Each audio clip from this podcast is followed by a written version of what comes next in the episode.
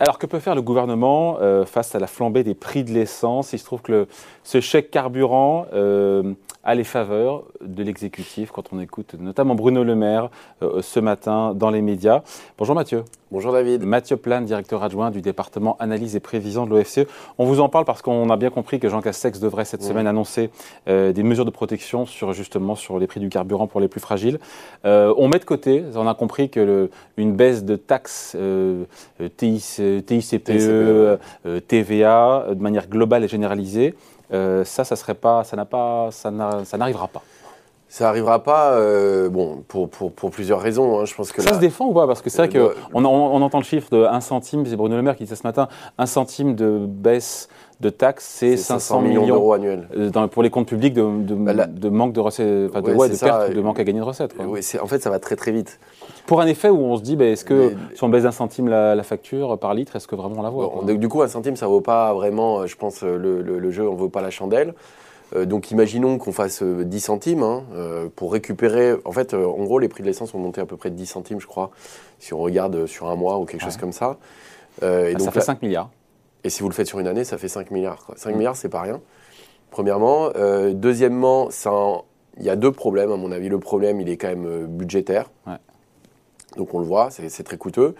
deuxièmement, ça cible pas les ménages qui en ont le plus besoin. C'est-à-dire qu'en gros, des gens comme vous qui. Euh, Moi qui a une très grosse voiture. Qui, un gros SUV, un gros 4x4 qui part tous les week-ends. Voilà, bah, par Il n'y a pas de raison qu'on l'aide. Hein. Euh, voilà, exactement. On t'aidera pas, mec. Hein. non, non, c'est ça. Donc euh, l'idée étant de cibler les ménages les plus modestes, ceux qui ont vraiment un problème sur le pouvoir d'achat et qui sont obligés de prendre leur voiture pour aller travailler et qui ne peuvent pas prendre de transport en commun. Effectivement, si vous financez des ménages plus aisés, qui ont des grosses voitures pour partir en vacances, ça, ça vous coûter cher et ce n'est pas l'idée.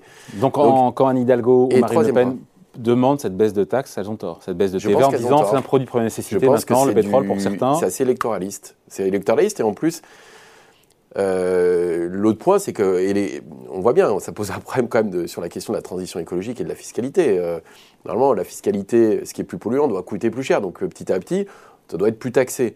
Euh, et d'ailleurs, il y avait quand même un mécanisme qui était intéressant à une époque, qui s'appelait la TIPP flottante, hein, sous Jospin, qui ça était... nous ramène quelques années en arrière. effectivement. Euh, qui permet d'absorber un peu ces chocs euh, sur les prix. Le, et donc, euh, clairement, ça coûte cher, ça n'envoie pas forcément un bon signal et ça ne va pas cibler forcément les bons ménages.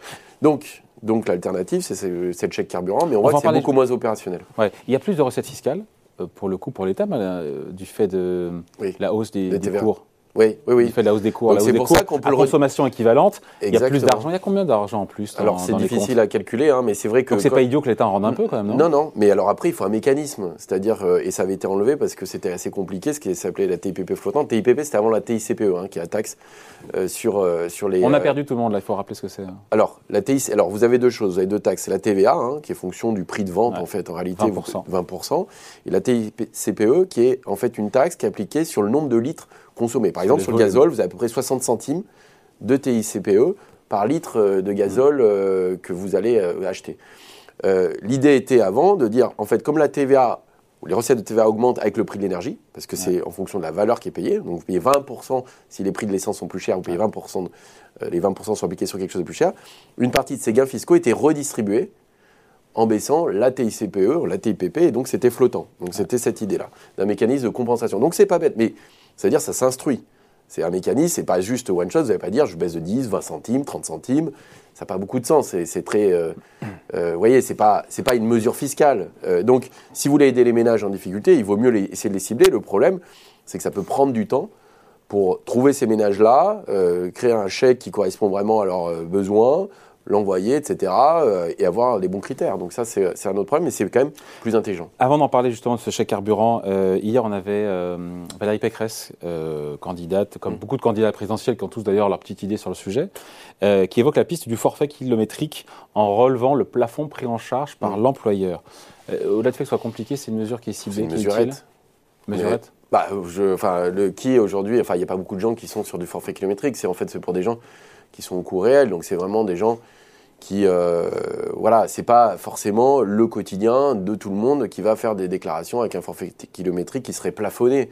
Donc je pense pas que ça réponde aux problèmes euh, actuels. Euh, c'est vrai qu'on est un peu dans un concours, l'épine de la, de la compensation liée à ces prix, à prix d'essence. On voit bien qu'on est aussi dans une campagne présidentielle, hein, et donc il y a un peu euh, un peu d'agitation autour de tout ça. on n'est pas les seuls non plus. Je voyais en Allemagne, euh, c'est sur l'électricité, mais il y a eu une baisse de fiscalité de 9 milliards d'euros en Allemagne. C'est énorme. C'est énorme. Mais on a vu, on a eu euh, un mécanisme, là, le bouclier tarifaire, hein, qui a été mis en place hein, pour, 5 milliards. Oui. En chez nous en France. Oui. Oui, 5 milliards, mais c'est quand même pas. Enfin, c'est 9 milliards en Allemagne, quoi. Donc on n'est pas exactement dans les mêmes ordres de grandeur, mais c'est quand même des, des, montants qui sont importants.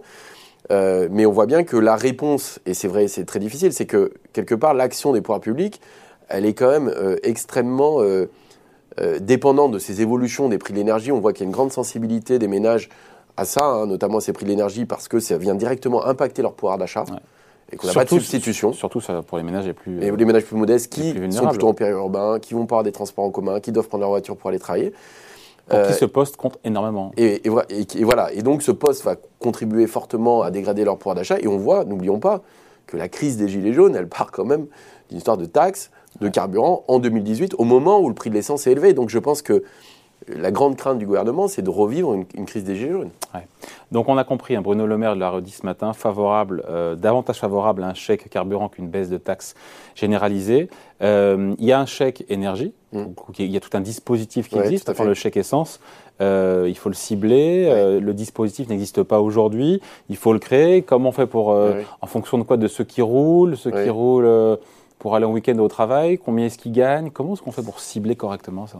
Alors, c'est un arbitrage politique, hein, euh, le ciblage en réalité. Il n'y a pas une théorie du, ciblage. Il y a juste des exemples, hein, comme les Hauts-de-France, hein, qui ont mis euh, ce chèque euh, carburant en place. le critère premier, ça peut être un critère de revenu. déjà, vous, vous pouvez être éligible en fonction des conditions de ressources. Après, deuxième point, c'est qu'il faut que vous ayez une distance entre votre domicile et votre travail qui soit quand même suffisamment importante et que vous n'ayez pas la possibilité de prendre des transports en commun. Ça, c'était aussi un critère. Donc, euh, c'est-à-dire que si vous habitez euh, à 10 km de votre travail, mais que vous pouvez prendre euh, le RER, e le métro ou le bus, a priori, normalement, c'est un choix. Du coup, vous prenez. Mais on peut, on peut cibler tout ça. On peut très Alors, Mais du coup, ça prend du temps parce que tous ces critères vont être importants. Comment vous faites aussi pour les gens qui font du travail de nuit, par exemple, qui pourraient avoir des transports en commun le jour, mais quand vous êtes en, en horaire décalé, c'est très compliqué. Donc, il y a beaucoup de gens qui prennent aussi leur voiture, pas forcément juste par plaisir, c'est aussi parce que il y a euh, cette nécessité parfois des horaires décalés ou des choses comme ça. Donc, Donc bonne idée. Bonne idée, mais à instruire compliqué. Et c'est pas très opérationnel. Donc ça veut dire que les gens doivent le demander. demander il faut que les critères soient vérifiables. Les gens doivent le demander, c'est-à-dire bah, Non, mais on va pas, on va pas l'envoyer. On ne peut pas les repérer. Donc euh, il va falloir qu'eux aussi fassent la démarche. Contrairement à la facture, euh, on, sait en fait hein, qui se chauffe au gaz, à l'électricité, etc. Donc les gens doivent faire cette démarche-là et donc les critères doivent être vérifiables. Hmm.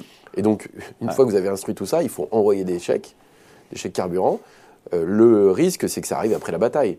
Alors, ça ne veut pas dire que ça ne sera pas inutile, mais imaginons qu'on a une, rebaisse, une baisse très forte de ces prix euh, de l'énergie derrière. Euh, vous dites, bon, bah, en fait, vous avez, vous avez loupé un peu le coche. le chèque énergie avait coûté coûte 600 millions d'euros. Enfin, le, pardon, pas le chèque. Les 100 euros de plus. Ouais, 100 euros de plus. va coûter aux finances publiques 600 millions d'euros. Là, on pourrait être potentiellement sur une enveloppe de combien? On ne sait pas. Non, on ne sait pas. Bah non, ça dépend des critères. C'est-à-dire, plus mm. on va mettre des critères larges, bah plus ça va coûter cher. Euh, et plus vous allez cibler, euh, moins, moins, vous avez de monde. À la fin, par exemple, je crois que dans les Hauts-de-France, c'est pas, ça reste assez, euh, je crois que c'est 1% hein, des ménages, donc c'est très peu, quoi.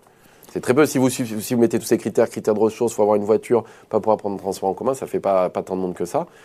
Oui, mais au moins ceux-là, ils auront. Mais par contre, ils ont. Voilà. Non, mais moi, ce que je trouve intéressant, c'est le propre du ciblage. C'est le propre du ciblage, mais ça veut dire aussi réfléchir à des dispositifs. C'est-à-dire que ce qui est un peu problématique, c'est qu'on a l'impression qu'on surréagit à des événements et qu'on ne réfléchit pas en amont en se disant, en fait, euh, effectivement, les prix de l'essence sont volatiles, effectivement, les ménages les plus modestes risquent d'être assez victimes euh, de mm. ça.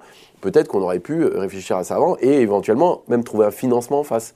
Parce que là, on voit que c'est euh, vraiment un peu des dispositifs d'urgence. Tout ça financé dans l'urgence, donc par le déficit. Pour le moment, c'est par le déficit. Et donc, c'est la question, c'est si on veut mettre des mesures pérennes qui peuvent être intelligentes sur ces questions, justement, d'amortisseurs en fait euh, face au prix de l'énergie pour les ménages les plus modestes, il faut effectivement être un dispositif qui soit quand même assez lisible, assez efficace et éventuellement expliquer le financement en face. Bon voilà, merci beaucoup. Explication signée Mathieu Plane, directeur adjoint du département des prévisions de l'OFCE. Merci Mathieu. Merci David.